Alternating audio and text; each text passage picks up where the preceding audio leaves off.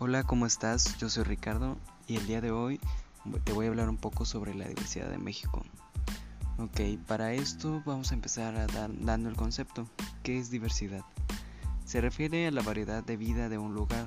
Incluye plantas, hongos, animales y microorganismos que viven en un espacio determinado.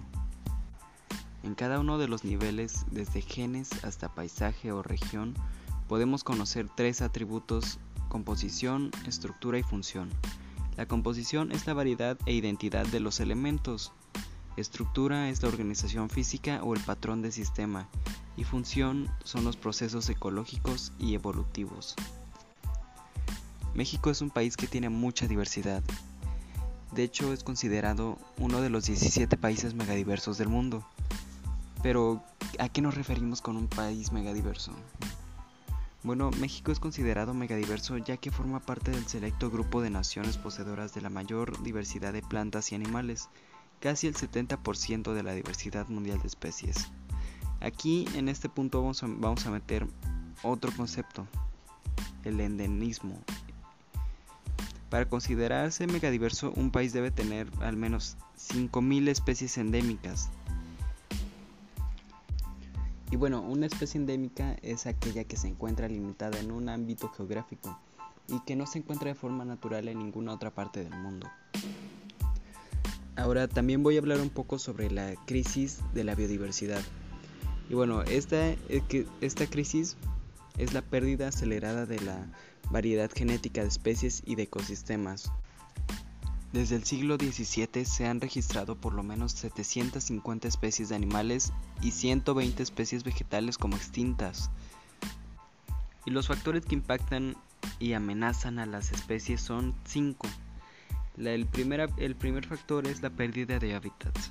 Transformar, esto consiste en transformar ecosistemas son en zonas de cultivo, construcciones, ganaderos, granjas, etc. El segundo punto es la introducción de especies, no nativas, que se convierten en especies invasoras y que depredan especies nativas, transmiten enfermedades y modifican hábitats. Como tercer punto está la sobreexplotación. La sobreexplotación es la extracción de individuos de una población a una tasa mayor a la de su reproducción. Como cuarto punto no podría faltar la contaminación, que es el aumento de la presencia de sustancias químicas en el ambiente como resultado de las actividades humanas. Estas sustancias químicas afectan a las especies que están en los ecosistemas, tanto flora como fauna. Y como quinto punto tenemos el cambio climático, que es el aumento de temperatura promedio de la atmósfera y de los océanos por causa de los gases de efecto invernadero. La contaminación también influye en este factor.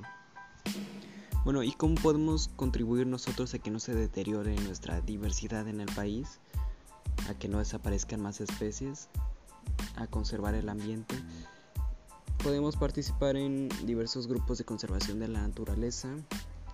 También podemos contribuir al consumir responsablemente no, y reducir nuestra huella ecológica. O incluso también producir responsablemente, no desperdiciar energía ni materiales al producir bueno, por mi parte esto ha sido todo. Espero que este podcast haya sido de tu agrado. Y me retiro. Adiós.